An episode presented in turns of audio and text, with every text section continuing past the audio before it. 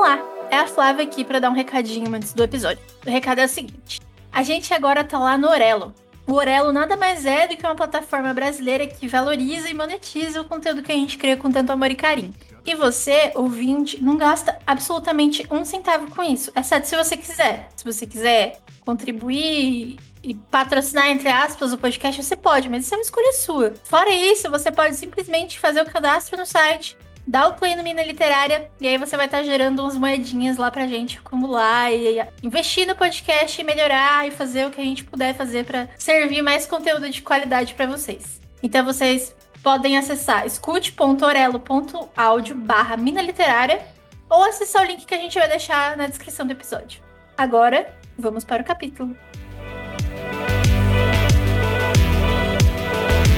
Salve, salve, amantes de literatura! Eu sou a Aline Marinho. Eu sou a Flávia Viana. E esse é o podcast Mina Literária. Sejam muito bem-vindos ao nosso segundo capítulo, que vai falar sobre um livro que, na minha opinião, ok? Não é opinião geral, mas na minha opinião, é um dos livros mais odiosos que eu já li. Não por ele ser ruim, pelo contrário, ele é um livro absurdamente fantástico. Mas é porque, assim, Difícil, né? Que é o quê? Garota Exemplar, da Gillian Flynn. Antes da gente começar a falar do livro, agora que você já sabe o assunto, né? Até porque ele tá no título. a gente precisa dar uns recadinhos. O primeiro é o seguinte: a gente demorou para fazer o segundo episódio. A gente, inclusive, pede desculpas, porque, né, a vida tá aí acontecendo, muita é, coisa acontece. Nem só de podcast vive as brasileiras, né? A gente pode viver de podcast, assim, depende muito de vocês, então nos ajude. Exatamente. Muita coisa rolou nesse um mês. A gente tá demorando exatamente um mês para fazer esse episódio. Mas tá tudo bem, estamos aqui, estamos firme e forte. Segue a gente nas redes sociais, principalmente no Instagram, que é onde a gente posta mais conteúdo, no arroba Mina Literária. Tem o nosso site, onde está tudo juntinho lá sobre o podcast, os episódios, conteúdo extra escrito referente ao episódio ou, ou outras coisas. E o canal do YouTube, para quem gosta de ouvir podcast no YouTube, tá lá também. O que mais? Se quiser mandar alguma coisa pra gente, uma sugestão, uma crítica, ou acrescentar algum tópico ao episódio que você quiser, é só mandar um e-mail para minaliteraria.gmail.com. Muito bem. E novamente nos ajude, né? Nos sigam nas redes sociais, compartilhem, comentem. É muito importante para o nosso projeto, né? A gente gosta de ver vocês lendo os livros que a gente indica, inclusive o de Evelyn Hugo. Muito obrigada, né? Pessoal é, ouviu bastante, tem ouvido bastante ainda. É, a gente está muito feliz com os resultados. E, e é por isso que a gente está aqui, sabe? Para compartilhar nossas ideias, para compartilhar é, nossas impressões sobre os livros. E a gente quer crescer cada vez mais para poder, né, continuar com esse nosso trabalho que modesta parte eu gosto eu gosto bastante. É, é, a válvula de escape dos, dos palhaços aqui, então é, Exatamente. quanto mais vocês ajudarem, mais felizes, mais felizes vocês fazem a gente. Exatamente. Como eu disse, nem só de podcast a gente vive, né? Nossa, nós temos outros trabalhos, mas o podcast é um, um, foco nosso, a gente quer mesmo isso, né? Seguir em frente, então a gente depende muito de vocês, caros ouvintes. E para começar, nós não poderíamos deixar de falar claramente de uma das dos maiores nomes do suspense da atualidade, né?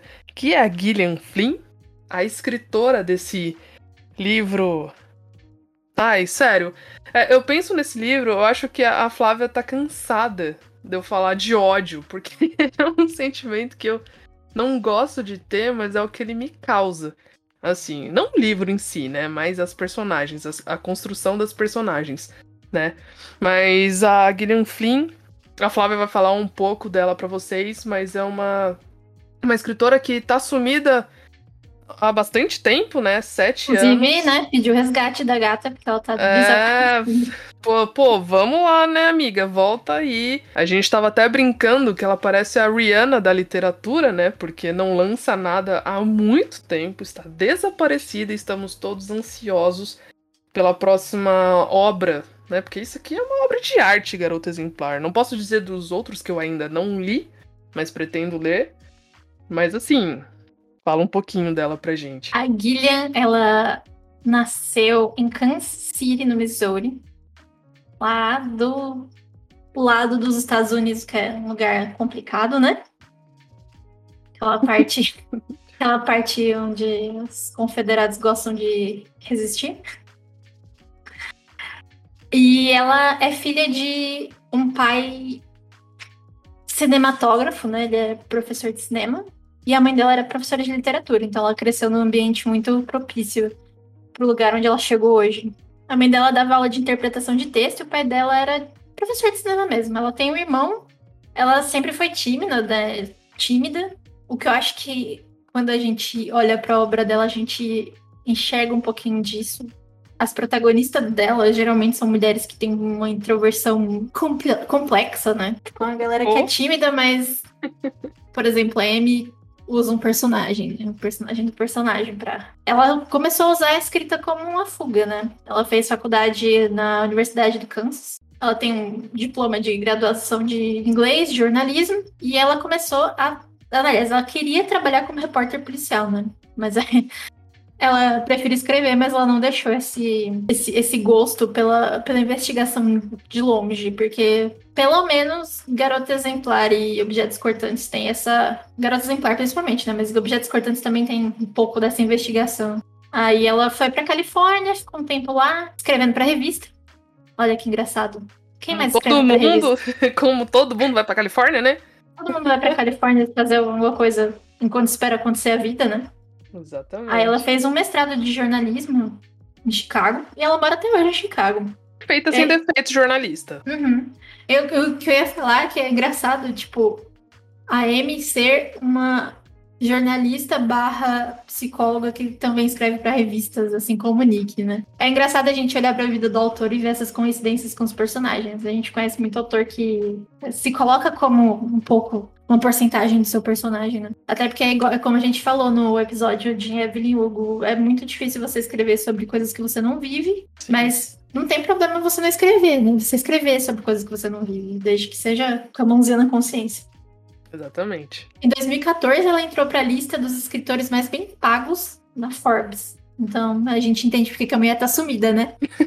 tá gastando dinheiro. É isso que até eu queria, né? Tá gastando dinheiro que a gente dá pra ela, essa safada. Mas assim, é um, parece, ela parece ser uma pessoa super na dela. Realmente, assim, ela é realmente tímida, porque até quando você olha a rede social dela, você não vê muita manifestação. E quando ela teve que dar muita entrevista, que foi justamente na época do lançamento do filme da Garota Exemplar, ela sempre é muito na dela, ela não fala dela como pessoa, como CPF, ela só fala do CNPJ. e tem uma curiosidade muito engraçada. Engraçada não, né? Ótima pra gente que gosta de assistir filmes e séries baseadas em livros, né? Exceto o Adulto, que foi a última, última publicação dela, que inclusive eu li, e é uma loucura. Obrigado, Bento, pela indicação, amigo. Foi o livro mais doido que eu já li na minha vida e ele é curtíssimo, eu li, tipo, num dia. Garota Exemplar foi adaptada pelo David Fincher Lugares Escuros também foi adaptada pelas mãos do Gilles Paquet Brenner.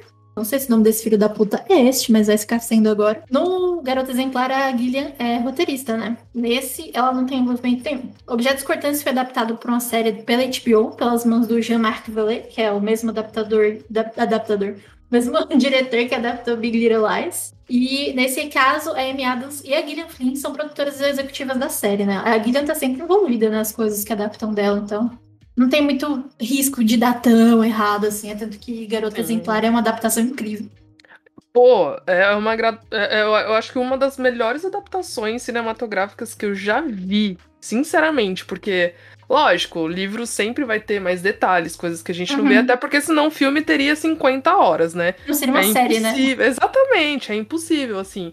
Mas, é, sério, é uma das melhores adaptações. E, e, assim, depois de ter lido o livro, eu bati o martelo. Eu falei, cara, é incrível, assim. E lógico que tem a uhum. mãozinha dela, né? Tem que ter. Uhum. É, se você coloca o livro e o filme numa balança, assim, tem tipo coisas que não tem no, no livro, tem na série, não na série, não no filme. Tem no filme, não tem no livro. Mas porque você entende completamente a necessidade de ter uma coisa ser alterada, de ser mudada, Sim. de ser invertida a ordem por questões de narrativa, né? Sim. Uma coisa é você ler e você ter a chance de entender aquela coisa mais a fundo e ver outros pontos de vista, como a gente vê no livro.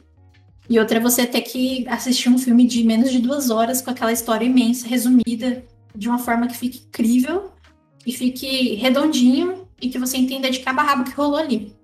Sim, exatamente. Exatamente. E o, e o filme, ele foi muito, né, enfim, todo mundo que eu conheço que viu esse filme ama odiar o filme, porque o filme é muito bom, é muito bom, tem muito plot twist, assim, bem como o livro. Então, sério, é um conjunto incrível e a gente vai falar, logicamente, do livro, né, que é o nosso foco aqui, mas a gente também vai falar do filme, claramente, né? Eu vou ler a sinopse, tá? Do livro. É... Que está inclusive na capa, que não vai ter spoiler nem nada, tá? Então. É... A gente vai fazer isso, depois vamos fazer algumas considerações, tá? Vamos falar nossa opinião, mas enfim, vamos ao que interessa.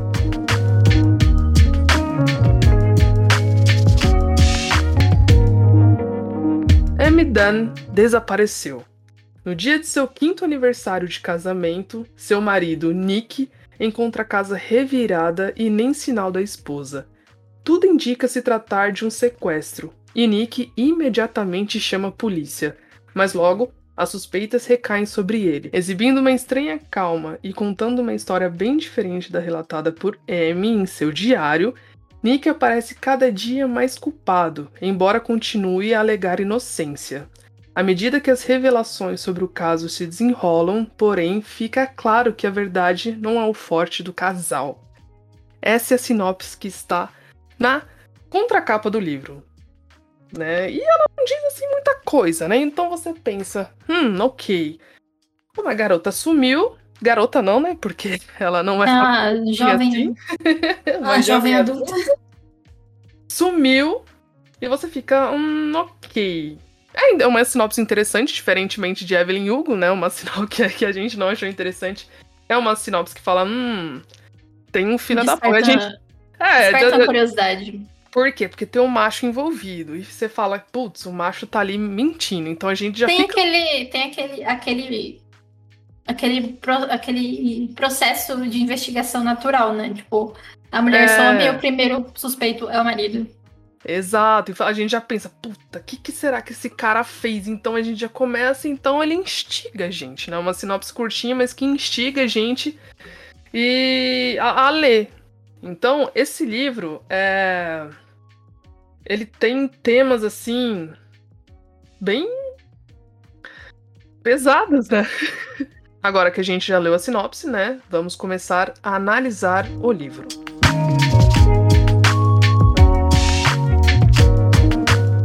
Bom, o, o livro ele tem vários né, tópicos abordados, vários temas abordados. É, lógico, eles, eles não são explícitos assim, né? A autora não fala, ó, tá, sobre isso, isso, isso, mas. Até porque ela vai te enganando durante o livro todo, então você só vai entender que esses temas realmente existem muito lá depois da página 350, assim. Exatamente. Ela adora, Gillian, ela brinca muito com a nossa cara, assim, sabe? Tipo, é, é, absurdo. Mas os temas, eles ficam bem nítidos, assim, né? Mais pro final, que você começa a ter algumas certezas. Porque, assim, você não pode começar a ler o livro e falar, não, tenho certeza, porque é, tem muita gente assim, né? Assiste uhum. CSI, vê se, uh, lê esses livros, esse tipo de. Ah, é não, igual... eu sei quem é, eu sei quem foi, e é isso, isso e isso. Aí você toma o quê? No cu. Porque... É igual quem assiste as 80 temporadas de Grey's Anatomy e termina a série com diploma de medicina. É, exatamente, sabe? As pessoas pensam que é assim, né, detetives e mas não, a Gillian Flynn ela brinca muito com a nossa cara e, e, os temas eles vão e voltam assim, mas no final a gente decreta mesmo, né? São esses, esses temas que são é, abordados nele de uma forma. É, é bem pesado, assim. É, na minha opinião, os temas são bem pesados, assim. Eu não sei o que a Flávia acha, mas. É, esses temas me pegam assim né? Principalmente um em específico, pela minha profissão, é um tema que me pega e que eu fico absurdamente puta, é essa a palavra. E, e, e os outros temas, assim, não, não, né, não fazem parte da minha vida, mas eu vejo muito, né, na televisão, enfim, a gente acompanha. Mas são, são temas bem palpáveis, né? Então acho que por isso que, que apesar de ser uma ficção, suspense, assim, ele é muito palpável também, porque é muito possível de conhecer. A, a história do, do, livro, assim, se você não, não tá no ponto dos plot twists, né? Elas Sim. são bem parecidas com coisas que a gente vê no dia a dia. É, uma pessoa que desaparece, um suspeito, uma, investi uma investigação levada meia foda-se, assim. Gente, é só assistir a pena, que você tá ali, é recheado, entendeu? Desses, né? Não assistem, tá? É, enfim, é um serviço aquilo. Mas é um exemplo assim, sabe? Tipo, que, que existe um monte desses casos. Assim, eu falei do Datena, mas lógico, né? Enfim, tem nada a ver, mas existem esses casos, sim, esses casos de desaparecimento, casos que a gente não sabe aonde a mulher foi parar, casos que muitas vezes os suspeitos são os maridos realmente, né? E, e, eu acho que tá tendo muito isso, né? Casos de feminicídio, enfim, que, que, que rola toda essa incrivelmente, parada. Incrivelmente não, né? Nem surpreendente superou os números de todos os anos nesses últimos dois anos de pandemia, né? Exatamente. Infelizmente, né? Infelizmente. Então, assim, é um livro que é realmente muito palpável. Então, acho que por isso que causa essa revolta, sabe? Porque são temas palpáveis, são temas que a gente vê no nosso dia a dia, não só aqui, isso no mundo inteiro, tá? Que é relação abusiva, né, entre marido e mulher, e também entre pais e filhos, porque relação abusiva acontece em qualquer esfera, não precisa ser um relacionamento amoroso, tá? Pais e filhos, amigos, relacionamento abusivo acontece em qualquer ambiente, assim, tá? É, sensacionalismo, que é a parte que me toca, que eu fico ferrada, que é aquela mídia da Atena, né? Que é aquela mídia que extrapola, aquela mídia que, que abusa, que, que fala que. Que alimenta, né? É, que alimenta ódio, que alimenta raiva da população, sabe? É, a mídia abutre mesmo, né? Aquela, aquela mídia podre, enfim. Sociopatia, né? É, que eu acho que que é um tema que tá bem assim, as pessoas estão estão trazendo mais isso nos livros, né? Não só Gillian Flynn, mas eu acho que um caso de sociopata que inclusive, eu se não me engano a Netflix vai lançar essa semana, amiga, algumas coisas sobre You, né, a série da Netflix que tem o Joey que é um sociopata que todo mundo até, até no início eu, come... eu fiquei muito assustada, porque muita gente amava o cara, e eu fiquei, meu Deus, como, como assim? São carentes de, de, um, de um ídolo, né? Idolatra qualquer bosta. Eu falei, gente, calma, né? Como assim? Então, é, para quem não sabe, o sociopata é um termo que descreve, né, alguém que tem um transtorno de personalidade, é, personalidade antissocial. É, a gente não é, é especialista né, para falar sobre isso, não somos psicólogas, psiquiatras, enfim. Mas o sociopata, ele é. O que, que eu posso dizer mais sobre um sociopata, amiga? É difícil falar sobre sociopatas. Ah, geralmente, assim, pelo que a gente lê, né, são pessoas que demonstram sintomas na infância, que tem aquela criaturinha que tem um desejo de destruir, torturar algum bicho. Geralmente, quando a gente escuta casos de psicopatas famosos, sociopatas famosos, essas pessoas todas têm essa mesma, quase todas elas têm essa mesma trajetória, né? De, de uma infância complicada, Sim. de maus tratos, de um, um lar instável. É, é... E o que é mais engraçado é que a Amy, que é a sociopata em questão, ela não tem nenhum problema desse. Assim, ela tem, mas não é dessa forma. Assim, Sim. ela tem uma relação muito ruim com a família, com os pais, porque, né? Mais pra frente a gente vai discutir isso. Mas quando a gente olha assim, a Amy é de fato um personagem que podia não estar ali nesse escopo de sociopatia, sabe? Sim, sim. De forma, de forma completamente leiga, né? A gente falando isso, mas. Sim, sim. Não é o que a gente tá acostumado a ver, principalmente em ficção.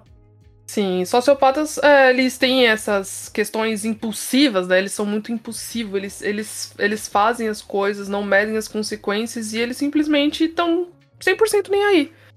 Não existe empatia ali, sabe? Tipo, eles fazem porque eles querem fazer e, tipo, foda-se. Você tá sofrendo? Caguei. Uhum. E o pior é que a gente, a gente também sabe que um dos sintomas, entre aspas, é até agir por impulso, né? E a gente vê que a Amy justamente é uma pessoa que não age por impulso, é uma pessoa extremamente metódica.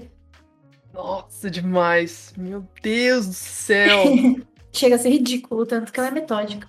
Sim, sim, sim. Então a gente sabe que a Amy é sociopata, só que a gente fica tipo, tá, ok. A gente pensa, tá, eles, né, se você for ver a descrição, eles são impossíveis. Mas assim, o Joy também. Se você for ver Yu, o Joy, ele é hum. muito meticuloso, ele, ele pensa muito antes de fazer, ele traça estratégia. Ele... É Até porque esse negócio de agir por impulso tá mais ligado a sociopatas que não transcendem essa fronteira do cometer um crime contra outra vida, né? Porque existem vários tipos de sociopatia. Sim, o sociopata ele não é só assassino. Exatamente. Mas, exatamente. mas a gente sabe que ao longo da história, vários serial killers, várias pessoas que cometeram vários crimes. Boa parte delas eram extremamente metódicas, de certa maneira. E algumas eram, extremamente, algumas eram extremamente desleixadas, assim. Tipo, estavam se fudendo e vai que vai. Isso Sim. depende muito, tem muita coisa que precisa ser analisada, né, pra poder Exatamente, exatamente. Mas assim, pelo menos esses das, da ficção, esses que, que eu tive mais contato, né, a Amy e o Joey, eles são extremamente inteligentes. Que, porra, para você pensar em tudo que a Amy fez durante, né, toda essa trajetória, você fica tipo, caralho, que mina. Eu acho, sinceramente, que a Amy mataria o Joey. Eu também acho que o Joey não é nada pra Amy, assim. Não ia topiar ele tão bonitinho. bonitinho. É, o Joey não ia assim, ele se acha o fodão com a Amy, cara. A Amy, ele, ele ia ser obrigado a voltar a fazer fofocas no blog. Exatamente. Exo, exo,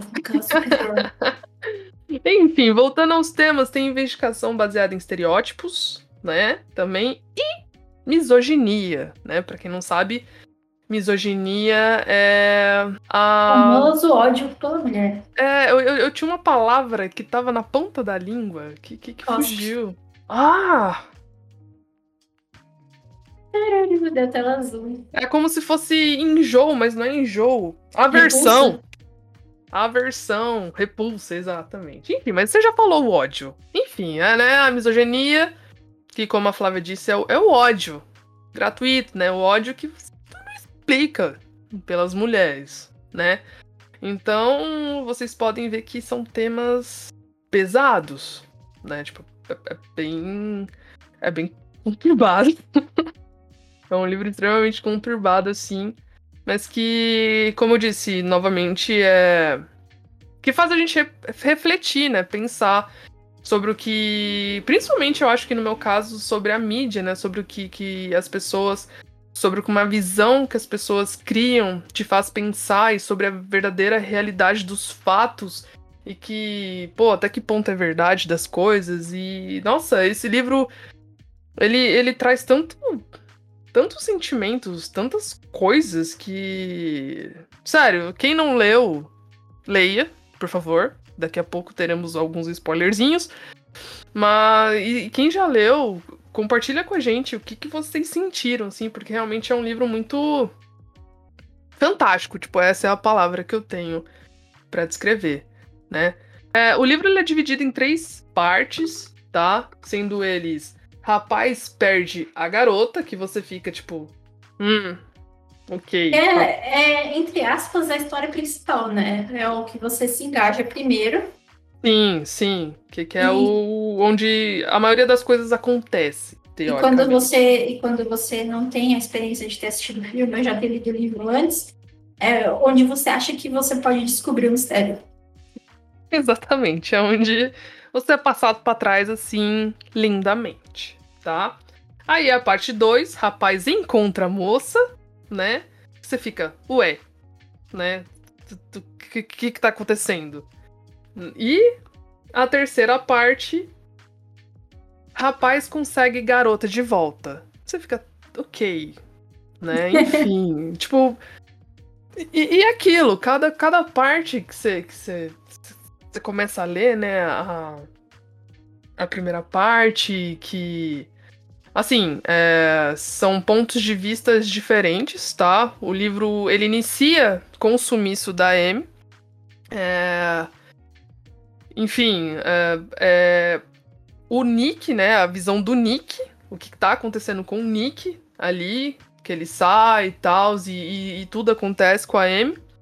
É, a gente começa a ter essa, essa percepção por ele, é, o, o, que, está acontecendo ali. E a visão da Amy, a gente tem o que seria o diário dela, né? O, o, a escrita, a gente começa a conhecer a Amy pelo, pelo que tem escrito.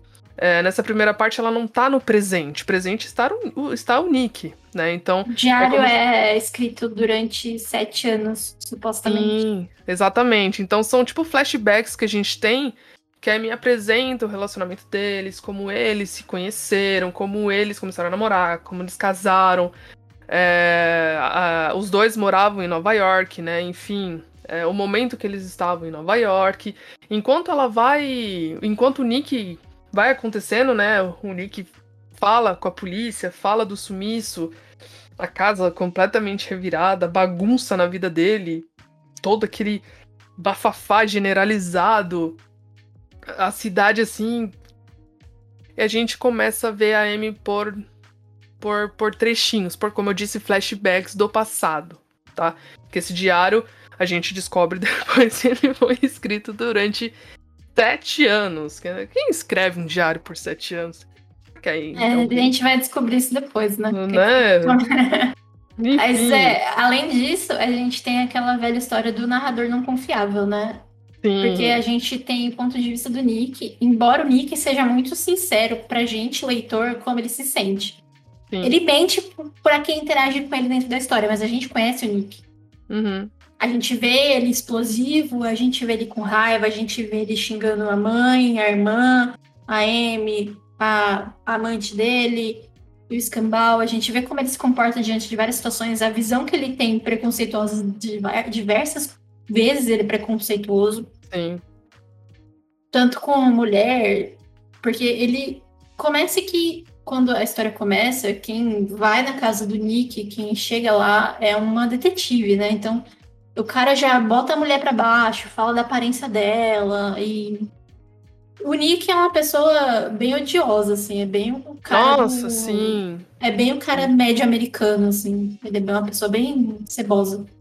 Sim, sim, ele se acha também. Na verdade, ele é um cara extremamente frustrado, né? Mimado. Porque. Mimado. Ele, ele foi muito mimado, ele é um cara mimado. É, várias vezes me viu, inclusive o filhinho da mamãe, né? É, ele é jornalista, né? No livro ele escrevia para revista, enfim, lá em Nova York. Então ele tinha, ele se achava o cara, assim, fodão. E quando veio a crise, né? De 2008, né? De 2008, inclusive, assim, várias redações fecharam. Isso é, é claro, assim, não só lá. Que, isso, isso é, real, fato, né? né? Porque isso em, 2000, é em 2008 Sim. teve a crise dos roteiristas em Hollywood, muita coisa deu merda em 2008. Sim, muita coisa aconteceu, muitas revistas fecharam, muitos jornais fecharam, isso continua acontecendo até hoje, né? Depois daquilo, enfim, com a evolução da internet, ferrou mais ainda. E o Nick, em um determinado momento, ele se viu sem emprego, né? Então isso diz muito. Não, assim, não que, que, que o comportamento dele seja por isso, porque ele é um babaca, ele é um cara realmente odioso, tá? Mas é o ego, é o ego masculino, ferido, sabe? Ele tinha é, tudo. Principalmente porque ele foi criado por um, por um, só pela mãe. O pai dele era extremamente ausente, foi embora. Sim, e ele, ele foi criado numa, numa região, naquele meio dos Estados Unidos que é aquela parte dos Estados Unidos, né? Tipo, a região do Missouri, do Mississippi, que as pessoas são extremamente conservadoras. Então, tipo, o homem tem que prover. Se o homem não prover para a família, ele é um fracassado. Sim. Então, não, embora ele tem uma postura meio modernosa, assim, que ele queira parecer modernoso, esse cara modernoso, ele não é esse cara. Ele é Isso. esse cara do, do meio oeste frustrado, que quando ele casa, né, com a Amy, ele casa sabendo que ela é uma mulher extremamente rica. Então, mesmo ele tirando proveito disso, ele se sente frustrado de saber que o dinheiro da família, dos Dune, vem da Amy.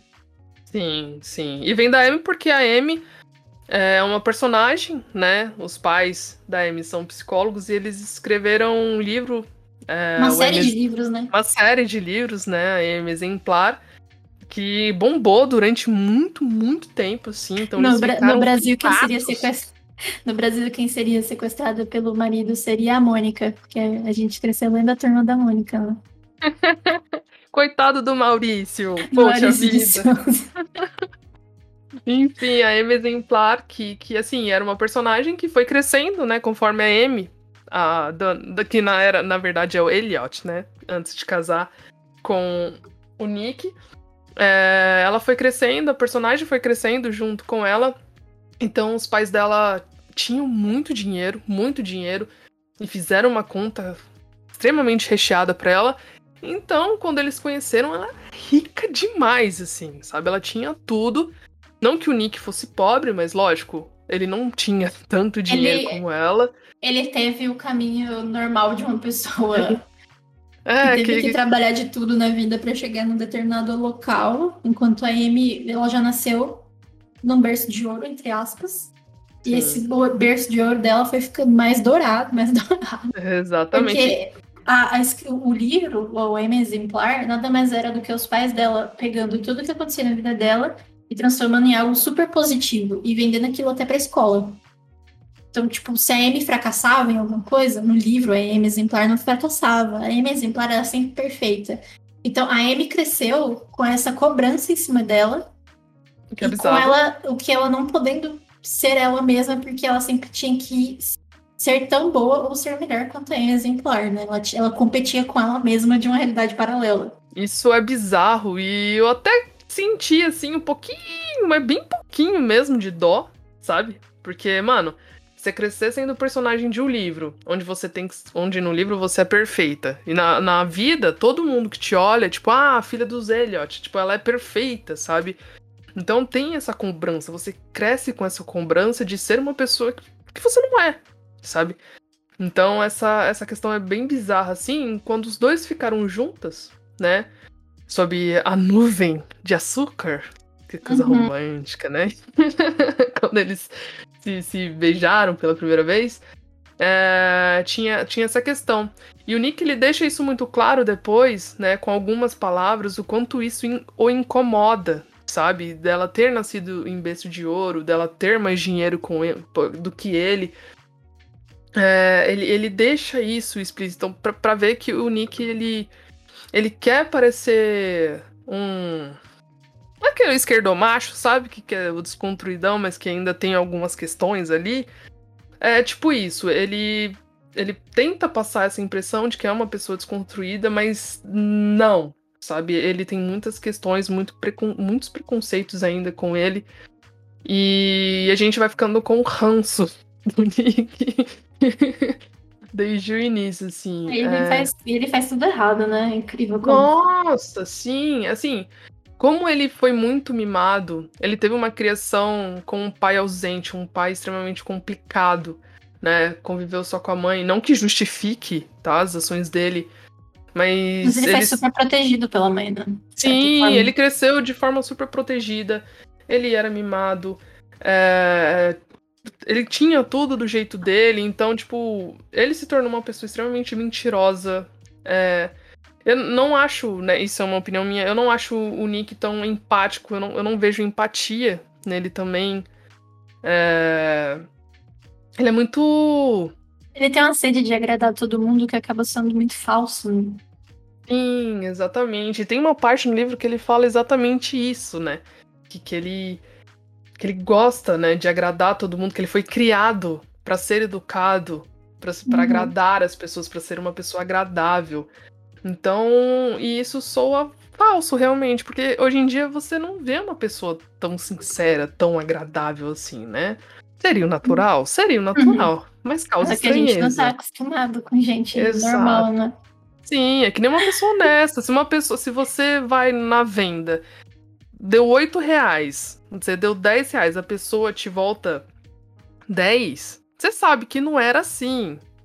E quando a pessoa devolve, você fica, ué, nossa, que gesto lindo. Tipo, não, você tá fazendo a sua obrigação, entendeu? Então, causa estranheza. Então, por isso, um pouco por isso que o Nick começa a ser suspeito do desaparecimento da Amy, né? Pelo comportamento dele, por ele ser gentil, por ele querer ele ser. Ele parece preocupado, né? Parece que ele tá. É, ele, calmo, assim, é uma coisa que, tipo. Por isso que eu falei, ele não parece ter empatia, sabe? É, ele atende todo mundo muito bem. É, pô, M desaparecido, então ele ficava tirando. É, tirou foto sorrindo com uma pessoa, sabe? Sorriu pra câmera na coletiva dos desaparecimentos. As pessoas olham e falam, tipo, porra, a mulher dele tá sumida, é, claro caralho. Que, assim, tem, tem um aspecto de que a gente escuta muito que a gente não pode, muito entre aspas, julgar a reação das pessoas nessas situações, né? Mas Sim. a gente se a gente estivesse de fora, por exemplo, se a gente estivesse lá no Missouri ajudando na procura da Amy e visse o, Nick agindo daquela forma, a gente também ia achar que ele era suspeito, ou a gente ia pôr a mão na consciência e pensar assim: ah, não, esse cara deve estar em choque, né? Tipo, a gente uhum. sabe que cada pessoa reage de uma maneira, mas como a gente sabe como ele tá se sentindo, a gente sabe que em determinado momento ele vai falar assim: eu preciso achar a Amy porque eu quero matar a Amy. Sabe? A gente sabe que ele não tem uma boa intenção em encontrar a Amy. Sim, até porque, assim, é um relacionamento conturbado. No início, aparentemente, foi bom. Foi né? bom porque eles estavam mentindo para eles mesmos, né? Eles Exatamente. falam que eles estavam vivendo personagens para agradar as pessoas. Exatamente. Então, no início, assim, foi, entre aspas, bom, né? Eles estavam vivendo bem, cada um com seu personagem, o que é absurdo, né? Enfim. E a gente entende isso não pela visão do Nick, né? Como eu disse, a gente entende isso. E a gente acha que entende, né? pela visão da Amy com, com, com os relatos do diário dela, né? Que, que o início foi, foi bom, assim, mas que as coisas começaram a mudar quando eles, os dois, pela crise, foram demitidos. É, como disse, o ego, o ego do Nick ficou extremamente abalado. Então ele começou a se tornar uma pessoa mais babaca, sem querer nada. E a gente também nada. tem que a gente também tem que apontar também que a Amy, quando ela percebeu que o Nick tava deixando de ser aquele cara legal, depois que ele foi demitido, ela começou a ficar incomodada porque ele parou de jogar o jogo antes dela. Sim. Então o relacionamento sim. dos dois era um jogo pra, ela, principalmente. Então sim, quando ela viu ela aquele cara. Pra caralho. Ela viu aquele cara lá sem perspectiva, ela começou a ficar incomodada. E aí, Sim. acho que quando você lê esse livro sem conhecimento nenhum da história, a, a experiência é absurda, porque Sim. você assiste aquilo ali de uma forma muito televisiva, assim, né? Porque Sim. Você, você tá tendo uma conversa com o Nick, ele tá te contando o que ele sente. Ele não mente pra gente, como eu falei antes, ele não mente pra gente leitor, ele mente pra quem interage dentro da história. Sim. Mas a gente vai vendo aqueles recortes dos comentários da Amy no, no diário e depois avança a história. E se você sabe o que acontece, acho que você tem. Você recebe a história com um impacto completamente diferente. Então, se você que tá ouvindo ainda não viu o filme e ainda não leu, vai ler. Sim, primeiro é importante. Não faça o inverso como eu fiz. assim, eu também fiz o inverso, mas eu já tinha feito isso um pouco depois que o filme foi lançado. Eu assisti na época que saiu. Aí depois eu fui descobrir que era livro. Depois eu fui ler, mas eu lembro de já ter lido sem o impacto do, do livro, até porque o livro é muito mais complexo para explicar Nossa, o, o que a Amy sente, o que o Nick sente, como o Nick se relaciona com aquelas pessoas, como o que a Amy planeja, o que, que ela faz, como é que funciona, toda a logística dela. E porque não tem só um plot twist nessa história, tem dois. Sim. Por falta de um, tome dois. E do segundo plot twist tem mais outras viradas, assim. É, e você fica o tempo todo rendido para a história. Então, se você puder ler sem conhecer o filme, sem conhecer a história, vai com Deus. E para de ouvir aqui, porque daqui a pouco a gente vai começar a falar de spoiler. Mas quando a gente é. começar a falar de spoiler, a gente vai avisar para não ter perigo. Exatamente. Por enquanto aqui tá soft. A gente tá conseguindo ser mais soft do que a gente foi com a Evelyn Hugo, Evelyn né? Hugo, Sim, sim. E é lógico, o livro tem mais de 400 páginas, a gente não vai ficar detalhando aqui também, porque senão, né, a gente vai ficar aqui 50 horas. Mas. É, Tem O relacion- 448 páginas. É o maior livro que a gente colocou dentro das metas de leitura pra gente fazer episódios. Exatamente. Então é um livro extenso, assim, mas que dá pra fazer um, um compacto justamente pelos assuntos que ele aborda, né? Então, co- como o relacionamento deles, né, começou a ficar fadado ao fracasso, ainda teve a questão da mudança deles de Nova York, uma coisa que a Amy não queria, né? É, nem ferrando, enfim, tava ferrada. Teve a questão que os pais dela também faliram. Começou tudo a dar errado pra todo mundo. Os pais Deu dela faliram. Nossa, os pais dela faliram, então, tipo, é, parte da grana que eles tinham juntado pra Em, ela deu pros Emprestou, pais, né? né? né? Emprestou pros pais, então ela ficou quase zerada. Na cidade do. A mãe do Nick ficou doente, então eles foram pra cidade pra ajudar, né? O pai do Nick já tava num Um estágio No extremamente avançado, sim. psiquiátrico porque ele tem Alzheimer. Sim, então, Então- assim, tudo errado pra todo mundo. Não tem um que se salve ali. Porque Não, inclusive, a gêmea do Nick, ela já tinha voltado pro Missouri porque ela também morava em Nova York. E ela também se fudeu lá, ela perdeu o emprego lá. sim, a Margot, a Go, que eu acho que, assim, na minha opinião, a é a única personagem, personagem. que eu queria abraçar, sabe? Falar, cara, sai daí, o que, que você tá fazendo no meio desse povo, Mulher, sabe? vamos embora, vamos embora do Missouri. É, Então, Deixa Mis- seu irmão pra lá. E quando o Nick e a Em vão pra Missouri, tipo, cara, tudo cagado, tudo, tudo pior, assim, sabe? O Nick, ele compra um bar com o restante do dinheiro ali, a do tacho da ali, com a irmã dele, com a Margot, que chama O Bar, né? É, então ele começa a ter o sustento deles a partir disso. Depois ele vira professor, né? E a Amy, ela perdeu tudo que ela tinha. Ela tava numa cidade pequena. ela gostava. Ela tava distante dos pais. Sim. Ela tava com pouco dinheiro. Ela não tinha nenhum amigo ali. Ela tava numa relação que ela já não tava muito feliz. Ela não se dava bem com a irmã do, do Nick. Até onde a gente sabe a relação dela com a mãe do Nick também era uma baseada em falsidade. Falciane. Total. E além disso, a gente descobre no livro depois também que a Amy não é uma pessoa que gosta de acumular pessoas na vida dela. Ela se farta das pessoas e vai dando um jeito de se afastar e afastar as pessoas da pior maneira possível. Exatamente. Então, tipo, ela tava ali isolada no mundo, isolada em seu próprio. Sei lá, tava se afundando no abismo, né? A cabeça vazia, oficina do diabo, né? Exatamente. No caso, o diabo é a própria Amy. Sim, e o Nick tentando sobreviver, né? Fazendo. Assim, ele tá fazendo o corre dele e começando a cagar pra mulher, né? Tipo, ah, vou cuidar do bar aqui até as outras horas. Aí Exatamente. ele vai e começa a dar aula na faculdade. E lá ele acha outra coisa pra se divertir. Exatamente. E, tipo, a Amy vai ficando jogada de lado, sabe? E a gente lendo o diário. Foi a eu gente disse. fica, caralho, Amy, puta que pariu, mulher. O que, que você tá fazendo aí, velho? Sai, Nossa. sabe? Tipo, porra, não, não tem porquê você ficar grudada nesse cara. Esse cara. não- Porque ele começa a ser bem filha da puta, assim, sabe? Pela visão que a gente tem dele eh, por meio da Amy, a gente. É um cara escroto, nojento. A gente, tipo, mano, mina, sai daí, sabe? A gente tem um pouco de empatia pela Amy ali no início. Isso, isso é 100% um mérito da, da Gillian Flynn, porque ela, ela sabe contar a história de uma forma que não fique aquela coisa assim, ah, vai dar uma merda aqui, vai dar uma merda aqui. Não, vai ficar diferente isso aqui. Ela, ela não deixa transparecer que tem uma coisa pra vir, entendeu?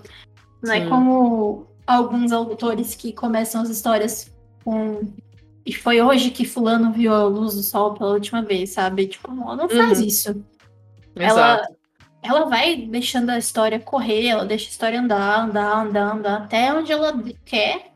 na hora que ela precisa, ela vira mesa. Exatamente.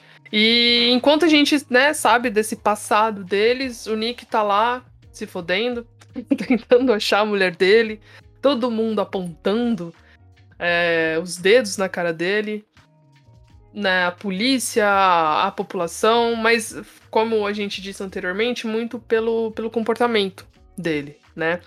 E lógico, voltando, como, como a gente conhece aqui no Brasil, que é o que a gente tem, a mídia começou a bater muito na tecla, né? É, de que ele era suspeito, de que. que eles têm uma Sônia Abrão no livro, sabe? Sim, eles têm. Não sei nem se é Sônia Abrão, cara. Eu, eu, eu acho que é mais a, a linguagem mesmo da Atena de ser assim, de, de, de não. Sim, tipo, eu, eu, eu, vejo como Sônia Abrão porque, né, é uma mulher, primeiro. Sim, sim, sim. E ela tá naquele cenário, ela tá naquele, naquele, naquele cenário confortável, né? Ela tá sentada, ela tá sempre do lado de uma mesa, com a xícara de café do lado. Não é como se ela estivesse em pé o tempo todo. Tipo, eu comparo mais com a Sônia Abrão por causa desse tipo de sim, atitude não, cenário, sim. sabe? É. Mas, e... mas a Sônia Abrão também, né? A gente sabe e... que. Exatamente. E se baseia por fatos que que não são fatos, na verdade, se, se baseiam por relatos de pessoas X, assim. Não, não é algo apurado, né? Chega um, uma notícia, as pessoas dão como fosse bombástica, assim, tipo um Léo Dias também, que, né, o Léo Dias não tem limite. E, e chega e aumenta e não apura e não conversa, não, não tem respaldo da polícia. E, lógico, isso incita, né, a população elas, a população começa a olhar pro Nick com um olhar de ódio mesmo, de fúria, sabe? Porque a mídia começa a bater muito, muito, muito nele, uhum. assim, né? Tem uma, uma jornalista, inclusive, que eles falam que é a protetora das mulheres. É a e, Ellen Abbott. E exatamente, que, que ela é, aborda muito esses casos, né? De uhum. desaparecimento, de agressão contra a mulher, enfim. E ela pega no, no pé do Nick e mostra depoimentos, mostra fotografias, enfim. E, e ele começa a ser achotado mesmo, assim, a ser odiado. O povo começa a ter ranço do Nick, assim. Uhum. E, e, infelizmente a gente sabe que acontece muito isso aqui, né? A gente tá num período, infelizmente, de, de ódio. As pessoas disseminam ódio, principalmente pelas redes sociais hoje em dia. Né? As pessoas não apuram os fatos direito, então qualquer coisinha que acontece, mesmo que não seja verdade, as pessoas aumentam, as pessoas. Ah, na verdade, né? É, então, as pessoas pegam para si aquilo e, e, o hate, né? É, é, muito triste ver isso. Não, não, digo no livro, sim, no livro também é, me, me dá agonia, mas na realidade essa questão é, não só da imprensa, mas uma coisa que sai na imprensa não não apurada, sabe, é, transforma a vida de uma pessoa, sabe? A gente vê um monte de caso. A Luísa Sons é um exemplo, sabe? O tanto de ódio que essa, essa menina sofreu, assim, por nada, sabe? Ninguém sabe a versão da história dela. Ela sabe o que ela passou. Ninguém ela... nunca perguntou pra ela a versão Exato. dela. Exato! Né? Tipo, as pessoas começaram a ter ódio. É fizeram a, vida da menina no inferno por questões que. Su, suposições, sabe? Ninguém chegou nela e perguntou, ninguém chegou nela e conversou. Então acho isso muito perigoso, sabe? É muito, muito bizarro. E, e, isso acontece no livro também. E é muito, como eu disse, é muito palpável, porque a gente vê isso o tempo todo. A gente vê essa questão do cancelamento, né? As pessoas são canceladas e você não sabe a verdade da pessoa. Por isso tem muita gente aí, porra, isso é perigoso até pra saúde mental, né? A Luísa Sonza, como eu disse, inclusive se afastou das redes sociais, que foi a melhor coisa que ela fez. Mas tem gente que não se afasta, tem gente que, que age contra a própria vida, sabe? E é muito triste isso, é muito alarmante, muito preocupante. E eu acho um absurdo, assim, né? Eu, como jornalista, eu, como comunicadora, eu repudio completamente esse tipo de, de, de coisa, sabe? Desse tipo de, de notícia que não vai mudar a sua vida, mas que pode mudar a vida de outra pessoa, sabe? De uma forma negativa. Então, o Nick, ele começa a passar por isso, assim.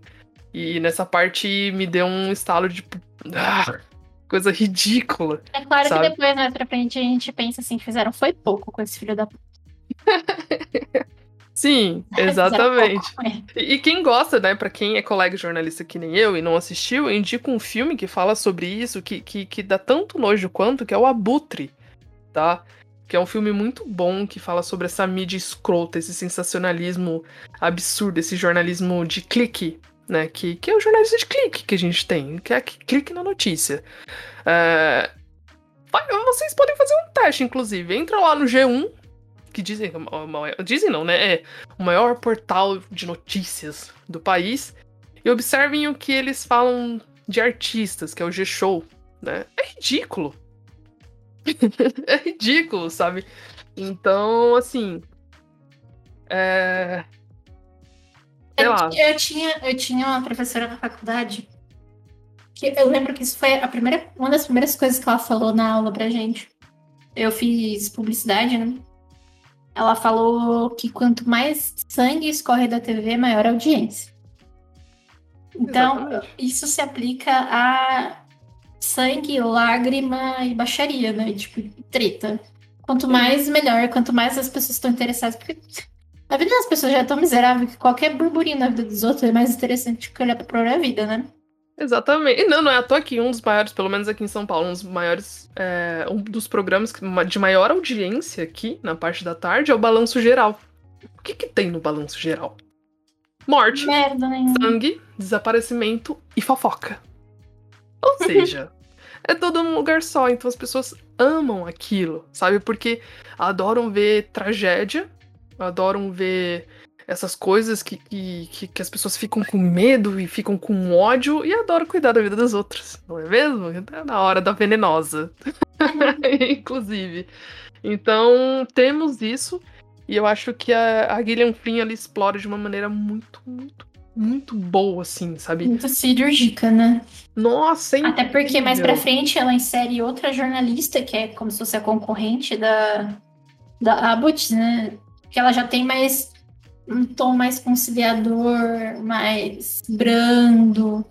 Então, é tudo que a gente vê, né? A gente tem aquela, aquela imprensa que dá o tapa, mas tem aquela imprensa que gosta de dar a palavra para outra pessoa para se aproveitar da situação também, porque nenhum, nenhuma atitude dessa é genuinamente honesta. Tudo tá em volta da audiência, tem em volta da exploração da, da situação da pessoa que está envolvida. Mas a gente tem esse contraponto, né? A gente tem essa outra pessoa que quer ouvir o Nick. Sim, exatamente.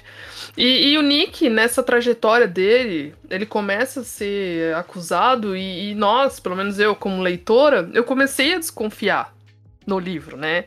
Eu já tinha assistido o filme, enfim, eu sabia o que acontecia, Uhum. mas se eu tivesse lido primeiro, eu ia desconfiar do Nick. Até por algumas coisas que ele, que ele fala, tipo, e eu menti de novo. Eu menti pela primeira vez, eu menti pela quinta Ele vez. começa- no começo do livro ele tem tipo um contador mental de mentiras, né? Ele fala assim, ah, essa foi a primeira vez que eu menti. Ah, essa foi a décima primeira vez que eu menti hoje.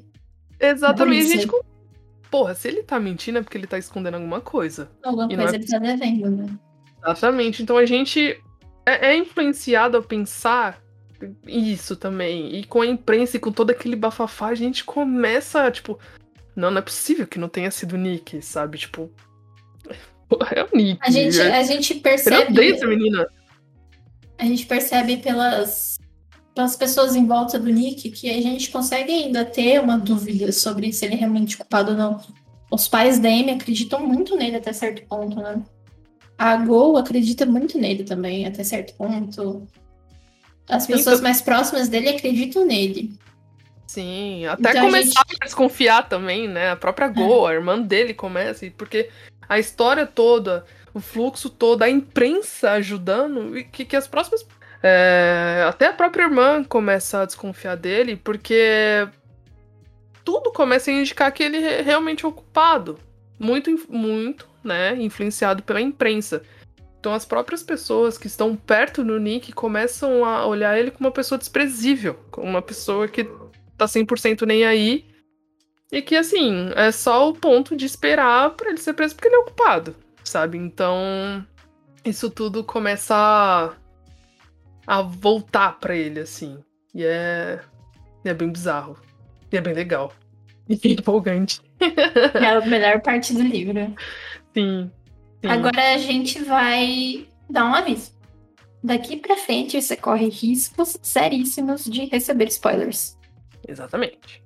Então, nesse exato minuto, se você não leu, se você não assistiu, dá pausa, vai assistir.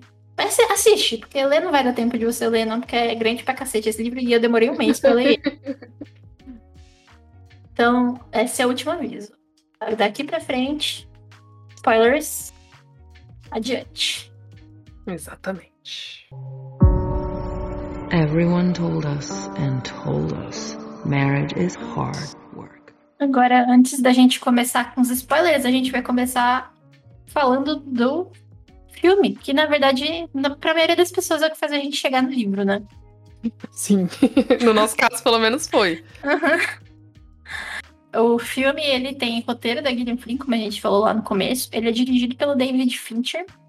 E o David Fincher, ele é conhecido apenas como uma pessoa muito incrível que dirigiu filmes como O Clube da Luta, Seven.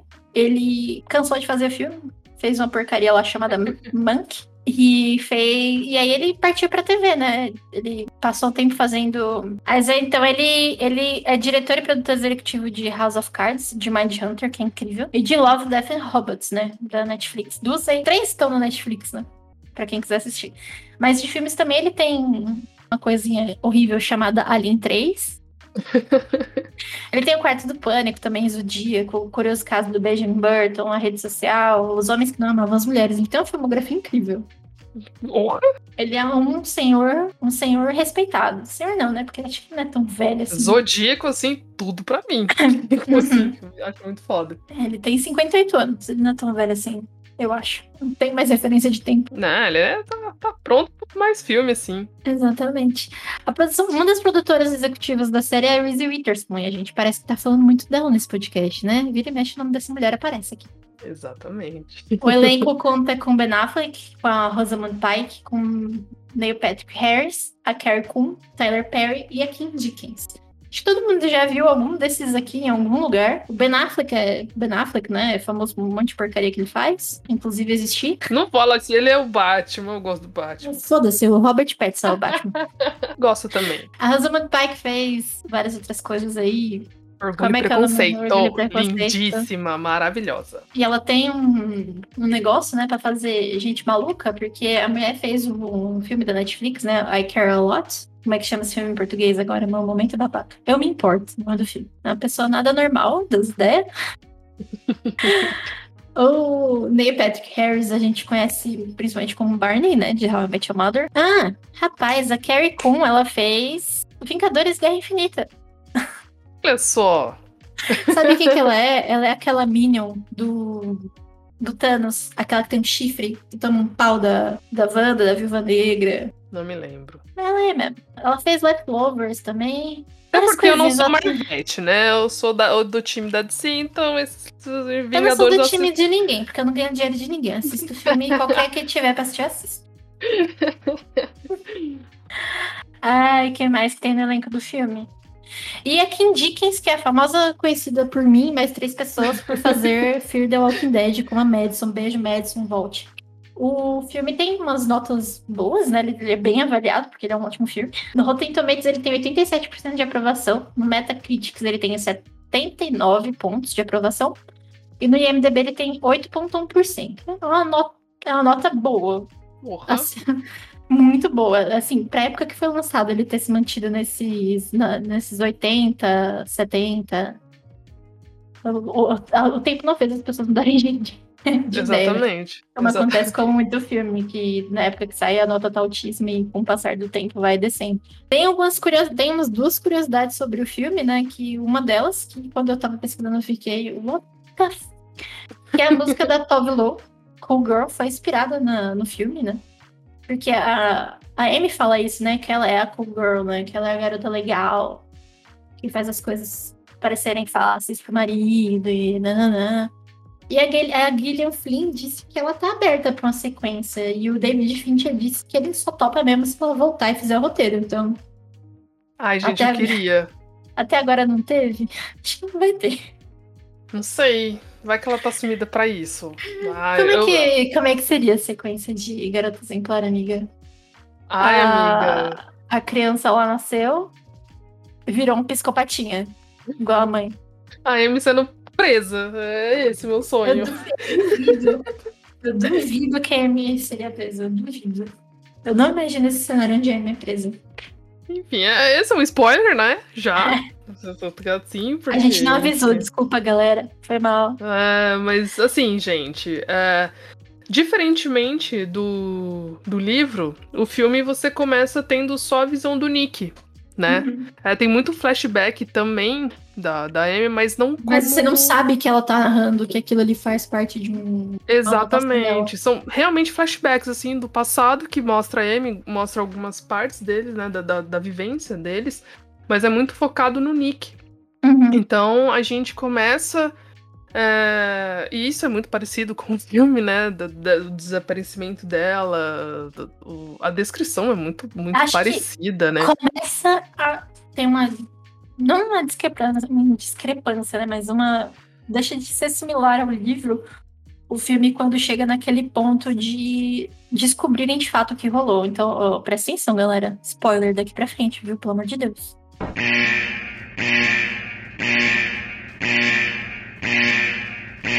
Exatamente. Spoiler, Só... spoiler. Spoiler sério. É, spoiler sério. Não, não- nem, nem- você não leu nem assistiu, tchau. Beijo. Volta depois. Volta depois, manda e-mail, segue a gente nas redes sociais, é isso. Now the world don't move to the beat of just one drum. What might be right for you? Enfim, porque assim, no filme, é, começa a ter essa questão, o Nick, né, a mesma coisa, passando pela imprensa, tudo que a gente falou e tal. E, e essa, essa diferença mesmo é na hora desse, dessa virada, né? Uhum. Que é a virada é primeira. descoberta, né? Tipo, é, é- é tudo é meio descoberto de forma. As ordens são invertidas. Acho que essas ordens foram invertidas a modo que o filme ficasse muito mais compreensível, né? Porque no livro é mais fácil de se aprofundar, de explicar. Sim. Porque sim. chega um momento ali que o, que o Nick ele se sente encurralado no livro, né? E ele vai atrás do advogado. Quando ele vai atrás do advogado no livro, ele ainda não sabe que ele tá sendo feito de otário. Sim. No, no filme, quando ele vai, ele já tá sabendo. Exatamente. Exatamente. E assim, é, ele tá sendo feito de otário porque assim, a gente já pode revelar que, né? A, Não. nega- a, a doida, a perturbada da cabeça, forjou a própria, a próprio sequestro. E assim, no filme é, é muito assim. Cara, no, no filme é muito bizarro, porque como eu assisti primeiro, eu tava assistindo e o Nick tava completamente encurralado, né? Ferrado, assim, ele teve voz de prisão. E do nada, né, aparece. É, dirigindo. Filha da puta parece dirigindo. Vivíssima. Me sinto mais viva que nunca. E eu falo, quê? Eu- Eu pensei até que estava errado, porque ela estava viva. Ela forjou absolutamente tudo. Aí Sabe quando, no, no filme, quando a gente vai descobrir, né, a gente. Como essas partes são contadas é bem parecido, né? Porque Sim. acaba e aí começa a parte da Amy no tempo atual, tem aquela cena dela dirigindo, passando pela ponte, comendo hambúrguer. Porque, assim, de certa forma, a Amy se liber- libertou de, libertou de ser a garota legal. Então ela podia Sim. ser quem ela quisesse. E ela se, se manteve naquele padrão de beleza de estar sempre limpa, magra, escambau. Padrão de beleza não, né? Se ele tomar banho é o mínimo. mas, mas ela tava lá devorando um hambúrguer, uma coisa que ela não faria. Então, tipo, se livrar do casamento, se livrar dos pais daquela forma, não matando eles, né? Claro que ela não vai fazer isso, mas se matando, ela começa a ser ela mesma, de certa forma. Tanto que no livro ela fala bastante, né? Ela fala, a antiga eu não faria isso. A nova eu faz isso. A nova eu gosta disso. Tipo, é claro que a Amy sofre muito tendo que manter aquela pose e ser aquele personagem que é inabalável, aquela garota perfeita, que é a filha perfeita, que é a aluna perfeita, que é a esposa perfeita, a amiga perfeita. Mas a gente percebe que tem perfeita porra nenhuma, não. É, é assim, ela é extremamente fria, né? Aí a gente descobre, né, que ela tá armando pro Nick. é, ela, ela descobre que o Nick estava traindo com a Andy, é, que era estudante. Outra personagem odiosa, puta que pariu. É, é, ai, nossa, que menina chata. Que é a aluna dele, né, da faculdade e tal, eles conhecem lá, eles começam a ter um caso.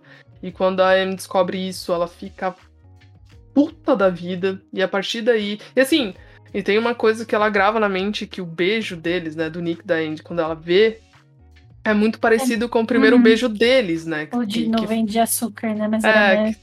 Era neve. Então, Inclusive, nossa, essa cena no livro e no filme é descrita da mesma forma, porque ela tá contando pra menina lá nos arcos, né? Lá na pousada. sim. E, ela, e a gente vê em forma de flashback, mas ela também tá contando. E é incrível, assim. E... e ela fica full pistola e a partir daí ela começa a forjar tudo. E você acaba entrando na mente da sociopata, né, da Amy. E, e é muito bizarro. Ela, Ela planeja forja- tudo de forma absurdamente escrota. Porque Sim. eles têm esse negócio dessa caça do tesouro, né? Do aniversário de casamento. Então, você percebe que isso é um problema entre eles há muito tempo. Tanto na parte falsa do diário que ela descreve há um ano, quanto na parte do Nick. É é um problema, porque o Nick nunca lembra de merda nenhuma e ela é extremamente detalhista, absorve, observa tudo e, e e absorve tudo. Então, ela usa essas cartas pra indicar lugares pro Nick, pra ele ir pra esses lugares. Só que ele vai descobrindo e ele vai criando provas contra ele mesmo. Sim. Sim, cara, ela arma. É um jogo mesmo. O Nick é como se fosse um jogo de tabuleiro. O Nick tivesse, assim, sendo manipulado, assim, sabe? É, e ele é o tempo todo manipulado por ela, mesmo, entre aspas, morta. O que é um Uhum. absurdo, assim. E ele começa a seguir isso, ele começa a ser acusado, e as pessoas realmente começam a acreditar. Lógico, muito por causa da imprensa, mas muito porque ela forjou, porque ela armou isso, ela fez um plano, ela é uma pessoa muito. Ela tem Ela listas, fez- né? Ela ama listas, assim, Aham. ela tem tudo muito anotado, muito descrito que ela quer, as finalidades dela, assim. Ela deixa tudo muito amarrado, porque, por exemplo, a pista que ele tem que ir. A primeira pista que ela deixa pra ele tá literalmente no meio do quarto deles. Então a polícia vê. Então a polícia instiga ele a mostrar o que é, saber o que, que é pra se intrometer na investigação. Então ela sabe que aquilo ali vai acontecer porque ela passou um ano inteiro lendo romances policiais, assistindo séries policiais, vendo filmes policiais, filmes sobre criminologia. Ela passou um ano inteiro se formando em criminologia para poder fazer tudo de forma fechada. Ela deixa a prova lá pro Nick. Essa primeira pista leva ele para um lugar que, como policial no filme, isso é uma coisa legal também, porque no filme e o livro, eles meio que trocam as personalidades do policial e da, dete- da detetive, né? No livro, o policial ele é muito mais afável, muito mais amistoso, enquanto a detetive é um pouco mais sério, né? mais profissional, né? Sim, sim. E no filme a detetive é um pouco, ela é um pouco mais humana, né? Ela não tem aquela coisa muito distante, ela tá realmente querendo ajudar. Enquanto o policial detesta o Nick. E no livro, o policial é super brother do Nick, tipo, fica falando da mulher com ele, escambau. E essa primeira pista leva eles até o escritório do Nick na faculdade. Então, toda. E lá no escritório tinha uma calcinha, tinha isso, tinha outra pista. Então, tudo, tudo que tinha em cada pista levava o Nick para um lugar onde ele produzia uma prova de crime contra ele.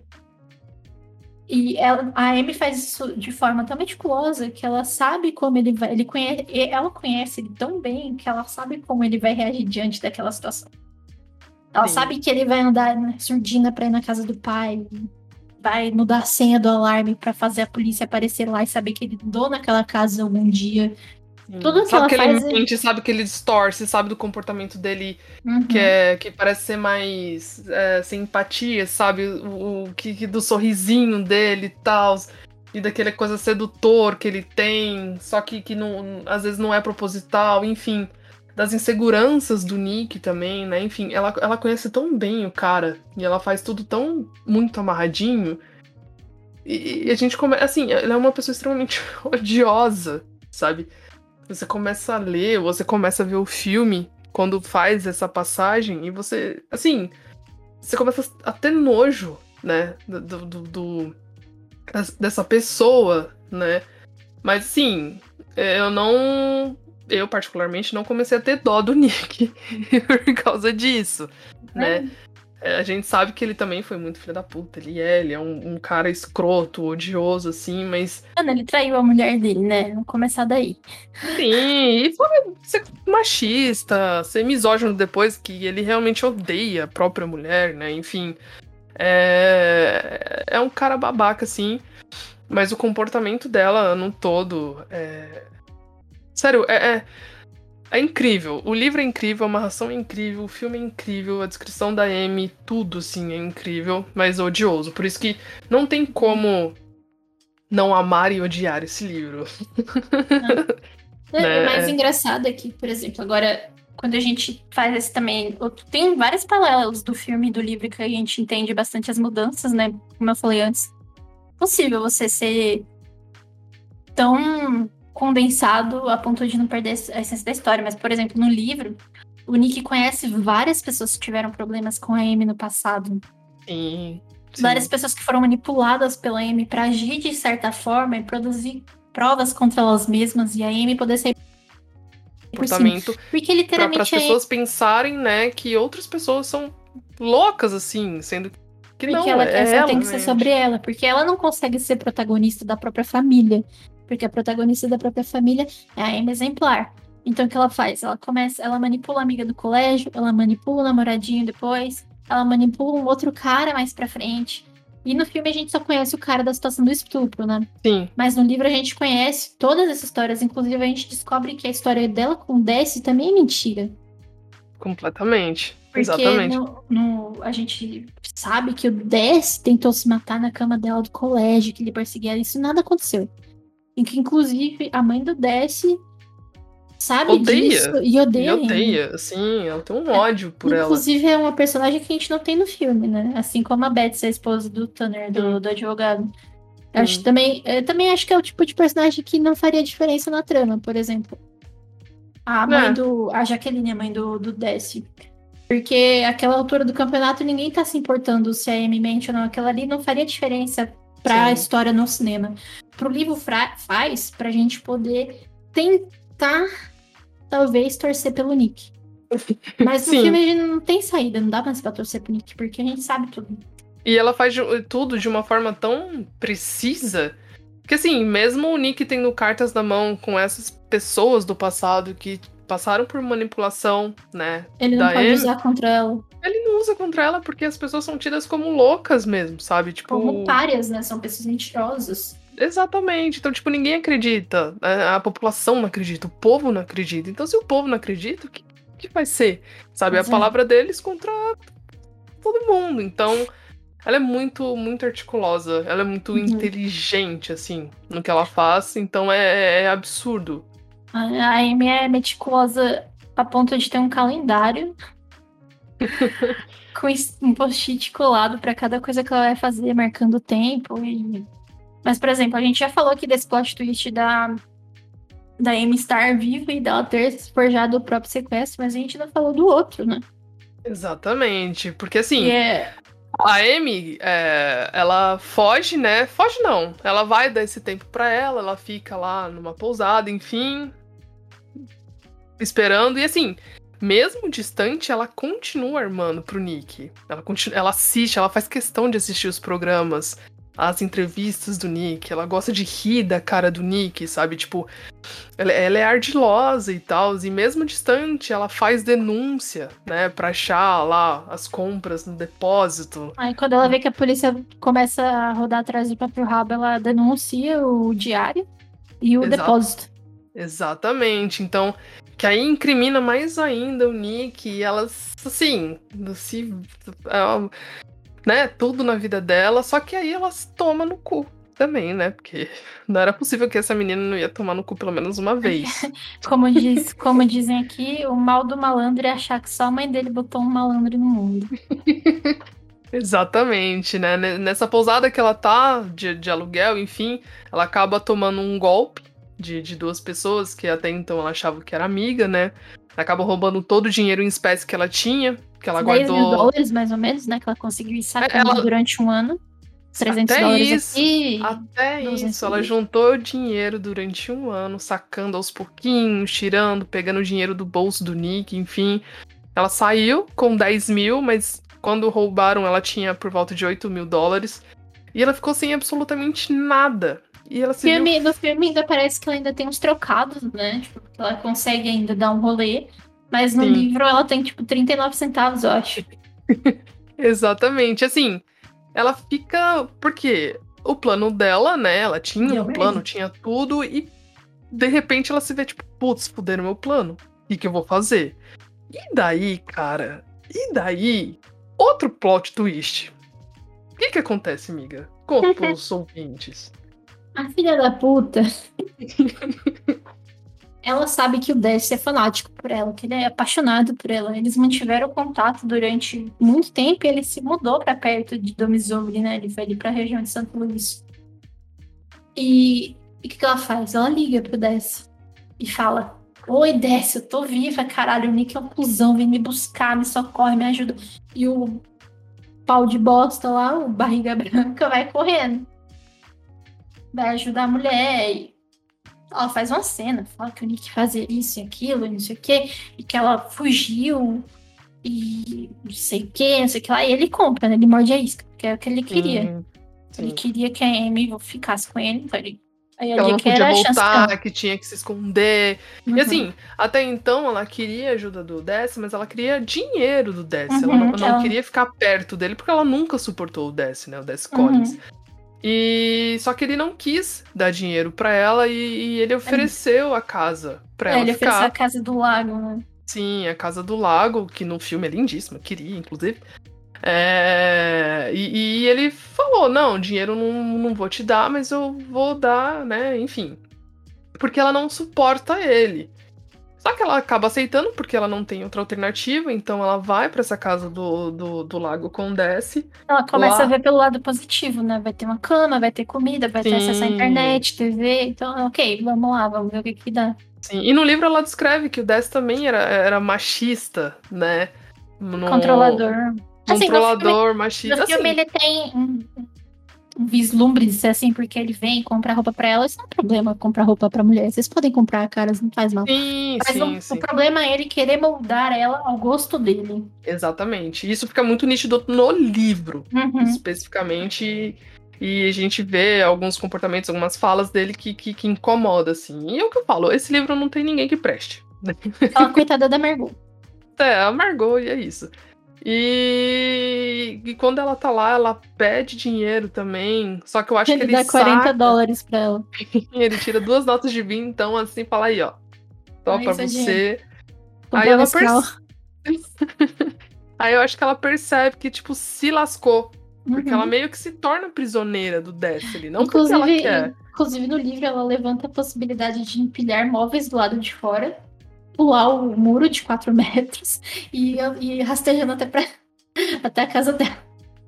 Sim, e nesse tempo, enquanto ela tá lá no Death e tal, o Nick ele dá a entrevista pra essa outra jornalista que a Flávia falou lá no início, né? Porque descobrem que, enfim, ela traiu, que, que o Nick traiu. Então ele decide falar isso, né? No, no livro ele faz isso, no filme ele faz isso, ele faz um apelo. É, todo mundo fica muito surpreso com a entrevista dele, que tá muito sério. Tipo, olha, eu fui um filho da puta, eu Ele assumo que eu fiz. Fala que vai mudar. É, pede, Amy, eu te amo, volta pra casa, que eu sei o quê. E a Amy, ela fala, tipo, ah, ele me quer, então eu preciso voltar pra Uhum. ele, né? Tipo, Uhum. de, de alguma forma, eu preciso voltar de uma forma que eu não seja a filha da puta da história. Eu preciso sair como heroína dessa história, né? Exatamente, eu causei tudo, né? O Nick é um escroto, mas eu vou voltar como heroína. Ela tem ciência de que se ela voltar e as pessoas souberem da verdade, ela vai ser a mulher mais odiada dos Estados Unidos. Exato, e porque ela é, né? Pra gente ela é, e ela não Uhum. quer isso, então daí ela arma outro barraco, não é mesmo? Ela arma Ai, ardilosa. Ardilosa ataca novamente. Ela pega uns barbantes, pega o. Ela vai machucando o pulso, né? Ela pega uma garrafa de champanhe e, e introduz na vagina dela pra causar feridas que pudessem aquele parecer em estupro, algum sim. momento um estupro. Ela vai produzir, ela vai criando todo um cenário, né? No filme a gente vê isso de forma mais clara, Sim. porque inclusive tem a cena da morte do Desi, que é horrível. Oh, sim. É, ela cria todo um cenário de seduzir ele no, no filme e no livro, né? E a ponto dos dois transarem e dela deixar Sim. ele penetrar ela pra ter sêmen dele dentro dela. Pra poder acusá-lo, né, de estupro, inclusive, pra, Uhum. pra dizer que, que a morte dele ah, Foi foi legítima por defesa. legi- Exatamente, foi legítima defesa. E assim, a gente tem aqui o plot de, tipo, ela volta pro Nick. Ela, volta. ela mata o cara que tava ajudando ela, trouxa, e ela volta com o rabo entre as pernas pro marido. E, e é bizarro, assim, no filme, a expressão do Ben Affleck é muito tipo, que porra é essa que tá acontecendo, velho? E, e a gente olha também, a gente fala, tipo, caraca, é, é, no, no, no É livro a gente sente isso também, mas você vê, é diferente, assim, e volta com sangue seco, toda. Uma cagada, parecendo a Carrie estranha. Exatamente, toda fudida, assim, e todo mundo fica, tipo. A imprensa, né, que, que tava Uhum. estacionada na frente da casa do Nick esse tempo todo, todo mundo gravando, todo mundo fica tipo, mano, o que tá acontecendo? Sabe? E, e, cara, é, é bizarro, assim. O Nick fica extremamente surpreso, assim como todo mundo, o segundo plot twist. E, e ela é tão ardilosa que mesmo ela voltando, porque assim, o casamento deles acabou. O Nick, ele sabia que aquele apelo, né, ela poderia. Ele fez aquilo, ele fez aquilo intencionalmente, né? Ele sabia que aquele apelo dele ia Hum. trazer ela de volta pra casa. Porque Sim. ele ia falar o que ela queria ouvir. Sim, mas assim, a intenção dele não era tê-la de volta, de fato, porque ele queria, ele queria matar. Era ele. tentar fazer um bait pra tentar desmascarar ela de alguma forma, né? Exatamente. E mesmo assim, mesmo ela de volta, ele não consegue. Sabe? É, ela é tão. Ela pensa em absolutamente tudo que quando o, o Nick pergunta pra ela, isso acontece no filme e no livro, é, para ela contar o que aconteceu, ela pede pra ele ficar pelado e entrar no chuveiro. Porque se tivesse algum tipo de escuta, né, pra não incriminá-la, assim. Então ela pensa em absolutamente tudo. Tudo, tudo, assim. e-. e, e é, é bizarro, nossa. Nossa, que ódio dessa mulher. E, e o mais engraçado é que, por exemplo, no, no filme, a história meio que acaba depois que ele descobre que ela tá grávida de verdade, né? Porque um, um dos fatores que causou maior comoção durante a investigação foi o fato de da vizinha fofoqueira, Sim, no meio da sempre. coletiva de imprensa, chegar lá e falar assim, "Ei, cadê sua mulher? Ela tava grávida, seu cuzão. Aí, pronto, fodeu pra ele, porque, né... O problema é já, a mulher já tá sumida, some grávida, aí agrava a situação, né? Exatamente. Então ela, exatamente. ela é pra ela parecer soar grávida para as outras pessoas ir pro exame médico dela, ela fez todo uma traquitana lá pra tirar a água da privada, pegar o xixi da vizinha grávida. Meu Deus do céu, que mulher incansável. Nossa, Aí, muito prova- assim, no filme não fica claro, nem no livro fica claro se essa gravidez dela é real, é real, é. Mas, por exemplo, não fica claro se ela tá grávida do Dess ou se ela realmente descongelou os espermas dele e usou, do Nick, né, no caso. Eu acho que no livro parece que foi, fica É, mais no- claro que foi isso.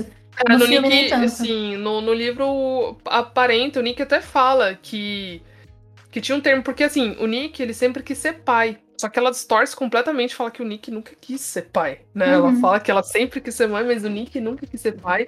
E ele tinha guardado esperma num banco de No- esperma, enfim. Hum.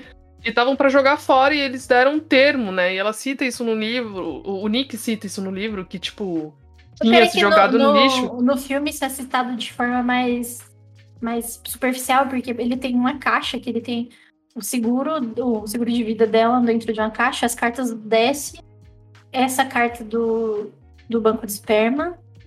E aí no livro fica mais claro que Sim. ela pode ter ido atrás desse, desses espermas que estavam guardados, né? E feito a inseminação sem. Mas fica no ar, assim, a gente não Fica. tem certeza, né, que, que é o filho Uhum. dele, assim, de fato, mas, né, ainda tem isso, tem uma criança no meio ali, depois de tudo, porque ela pensa até nisso, e o Nick fica, tipo... E, e, cara, o jeito que ela fala, é que, você não vai embora, ela é uma pessoa extremamente odiosa, assim, ela Uhum. tem o Nick na mão de uma forma absurda, E ela tem ele na mão também porque ele gosta. exatamente. Ele mesmo fala que ele é uma pessoa melhor por causa da pessoa que ele se tornou pra ser a pessoa ideal pra Amy. Ele, tem, ele sabe disso. Que É ele, ele sem a Amy, ele é um bosta completo. Ele com a Amy, ele pelo menos é bom pra ela. E ele se sente feliz assim. E, ou seja, é doentio. Esse, esse livro é é de pessoas assim. ele fala de pessoas. É, doentias, relacionamentos doentios, pessoas doentias que não, não se importam uma com as outras. É uma coisa de aparência, sabe? É. É, é assim. É um relacionamento construído em cima da mentira, né?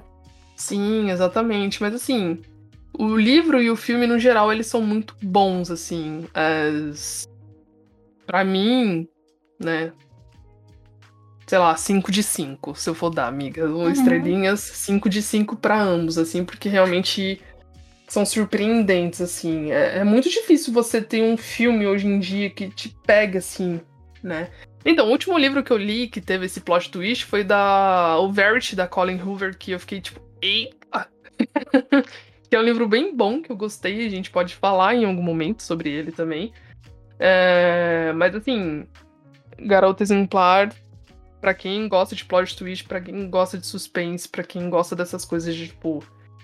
É um puta livro, é um puta filme. Assim, Quem gosta de, de quebra-cabeça, né? Porque o livro é um Sim. grande quebra-cabeça. Quando você lê ele, assim, puramente sem saber muito bem o que acontece, você vai tentando ler as pistas, você vai tentando entender, você vai você se envolve na investigação, porque são duas investigações, né? Tem a parte do Nick investigando por ele mesmo, ainda atrás das pistas.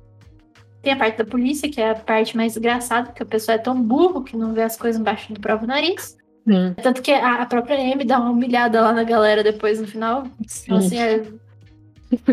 Seus bandas de incompetente do caralho. Ela dando graças a Deus, né, que eles eram competentes.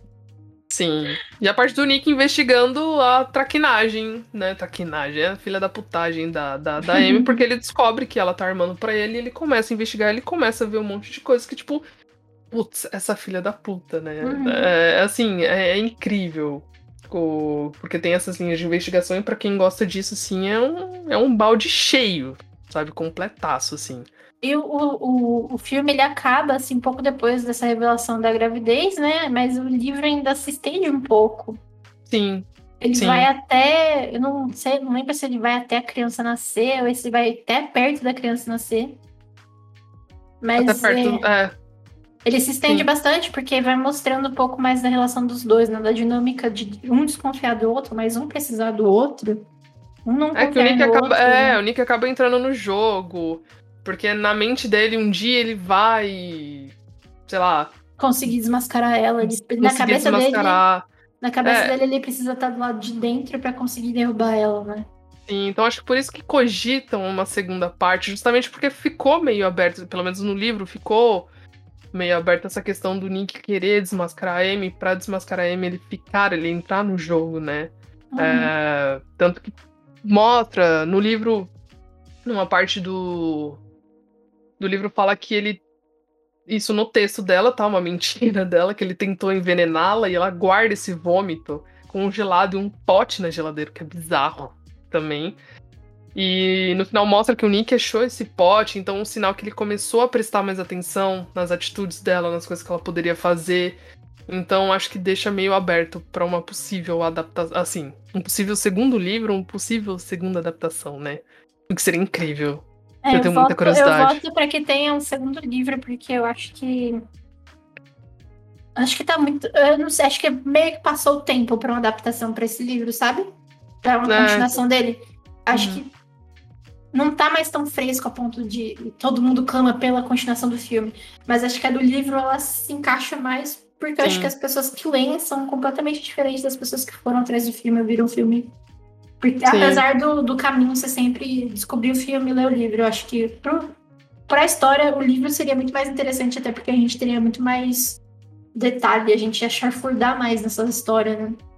Nossa, que delícia, assim. Ai, enfim, Gillian, volte, por favor. Por Escreva favor, Guilherme, do seu retiro espiritual. Né, não precisa, sei lá, como chamaria o segundo livro? É, a mãe do garoto exemplar, aí o menino é que é chantagista também. Na minha cabeça Né? nada tira isso, que o menino vai, tipo, virar uma Mzinha, sabe? Aquelas crianças chatas que chantageiam todo mundo. Ai. Aí ia virar um enfim, filme de gente. terror com criança. Ah, não, não. Melhor não. Enfim, gente. Era isso, né? Leiam Garota Exemplar. Assistam Garota Exemplar. Vale muito a, a pena, né? A gente agradece a todo mundo que ficou escutando a gente até agora. A gente pede perdão mais uma vez pela demora. É, a gente promete. promete não, que prometer, amiga. É difícil, né? A gente não vai nem falar sobre o que vai ser o próximo episódio, porque se nada der certo, a gente muda o tema. Exatamente. Então, fiquem atentos nas nossas redes sociais, né? É, Escutem os. Quem não escutou, quem chegou aqui agora, vai lá, né? Escutar sobre Evelyn Hugo. Vá até as redes sociais, observem os nossos conteúdos, né? Escutem os capítulos anteriores, né? Que no caso, até o momento, Hugo, mas tem o prólogo também. É, acompanhem os próximos também. A gente é muito grata a isso, né? Então, por favor, a gente depende muito de vocês para que, que o Mina continue sendo esse projetinho lindo que está sendo, tá bom? Façam como a Aline falou, vão ler o livro, vão assistir o filme. Não importa a ordem, dependendo do seu gosto aí pra sofrer por spoiler ou não. Siga a gente nas redes sociais, a Mina Literária no, no Instagram. A gente espera todo mundo no próximo capítulo. Que agora, né, a gente não vai dar spoiler. Fiquem Não. atentos, tá? Vamos, vamos, fazer esse suspense. Então é isso, gente. Um beijo e até a próxima. Beijo, meu povo. E vão tomar vacina, tá? Beijo. Exata, a primeira e a segunda dose. Importante. favor. É Por favor. Teremos uma população de jacaré. Tchau.